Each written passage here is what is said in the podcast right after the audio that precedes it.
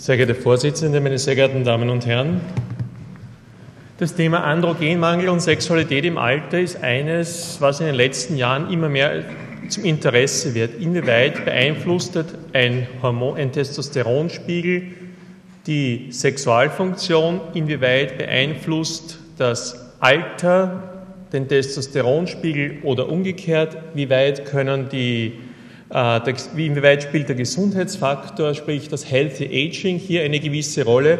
Und ich möchte versuchen, in den nächsten Minuten hier ein bisschen ähm, also Klarheit oder auch weitere Unklarheit zu bringen.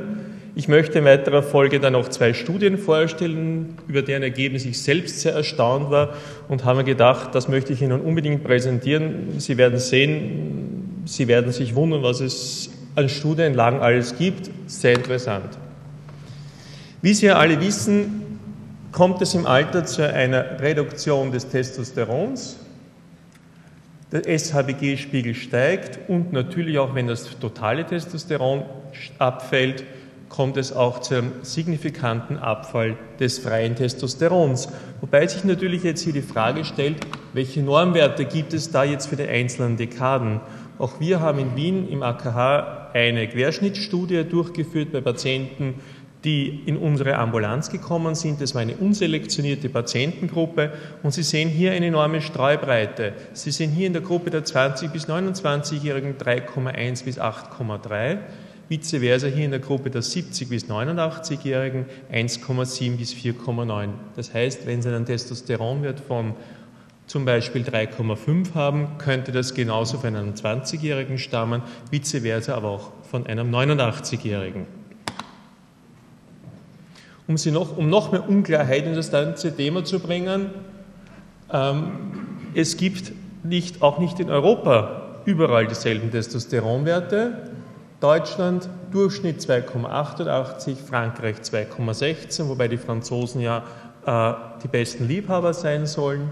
Großbritannien 2,16 bis 2,3 und Spanien 2,59 Nanogramm pro Milliliter können sich mit den Franzosen dann um den Titel streiten. Die nächste Frage, wann soll man Testosteron substituieren? Eine schwierige Frage. Nieschlag bringt es auf den Punkt, äh, bei einem Testosteron von 3,46 und einem freien Testosteron von 72 Pikogramm pro Milliliter keine Substitution. Vice versa, kleiner Testosteron, kleiner 2,31 Nanogramm pro Milliliter oder freies Testosteron, kleiner 52 Pikogramm pro Milliliter, sollte man substituieren. Nun steht halt die Frage, was tut man mit den Männern, die dazwischen sind. Wie wirkt Testosteron beim Mann? Generell. Also Testosteron hat einen Einfluss auf viele, viele dieser Dinge. Ich möchte mich jetzt in meinem Vortrag nur über Sexualität und über die erektile Dysfunktion ähm, äußern. Kurz, was ist erektile Dysfunktion, damit wir wissen, wovon wir reden? Laut WHO ist es die erektile Dysfunktion das anhaltende Unvermögen, eine für einen befriedigenden Geschlechtsverkehr ausreichende penile Erektion zu erreichen und oder aufrechtzuerhalten. Und wenn wir die Definition der erektilen Dysfunktion haben, sollte man natürlich wissen, wie funktioniert eine Erektion. Sie haben einen Stimulus, den Sie sich aussuchen können. Für jeden ist es was anderes. Über neuronale Leitungen kommt es dann letztendlich dann zum Schwellkörper, zur zellulären Aktivierung des zyklischen GMB. Es wird hier dann NO freigesetzt, das führt zur Aktivierung der Guanylylzuckerase. In weiterer Folge wird dann CGMB freigesetzt. Es kommt zu einer Relaxation der glatten Muskulatur im Schwellkörper und dann zur Erektion.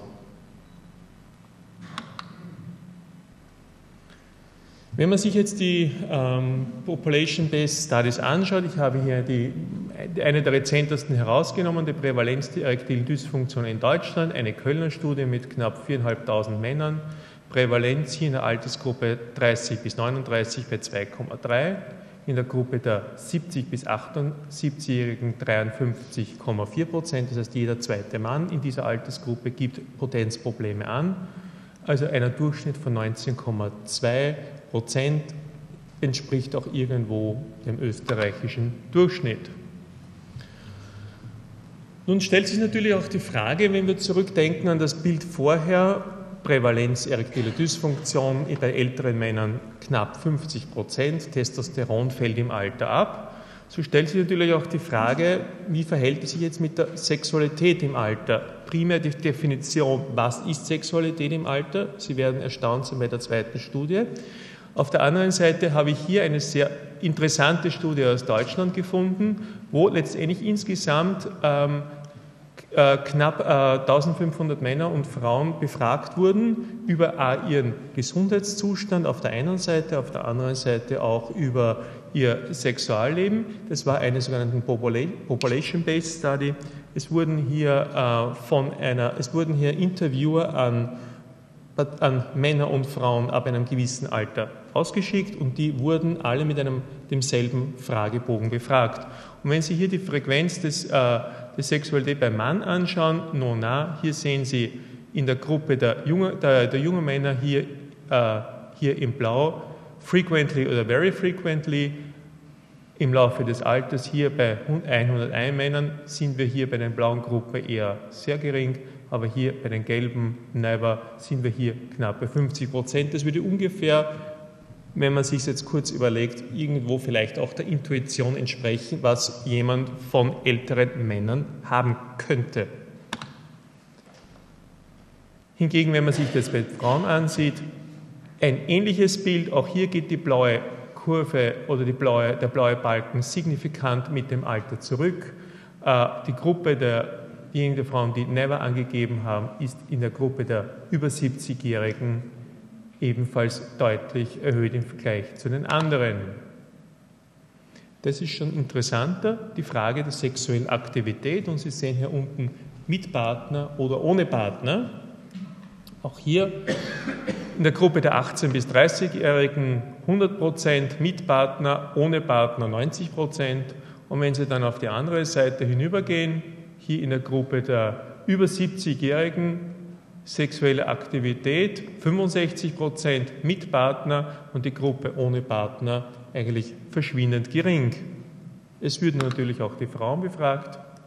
Auch hier mit Partner 100 Prozent in der Gruppe bis 80, äh, 18 bis äh, 30-Jährigen und eigentlich kein signifikanter Unterschied, wenn man sich den Verlauf der Kurven ansieht.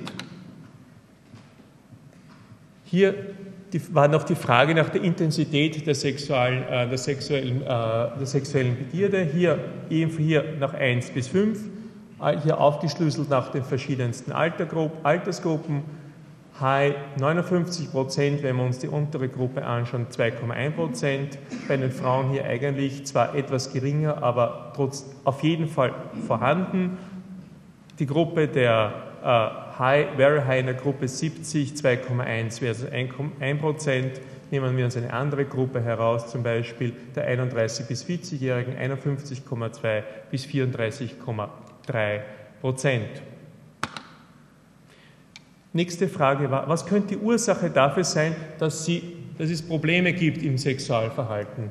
Bei den Männern gehen an das Alter, Verlust der Partnerschaft, interessant, der Unterschied zwischen Ost- und Westdeutschland, äh, Arbeitslosigkeit und bei den Frauen ebenfalls Alter. Und das ist etwas, was eigentlich sehr, sehr traurig ist. Äh, sexueller Missbrauch in, in der Kindheit, glaube ich, ist etwas, was gerade bei Frauen eine sehr, sehr große Traumatisierung angibt und auf jeden Fall in weiterer Folge sehr, sehr große Probleme in dem Sexualverhalten gibt.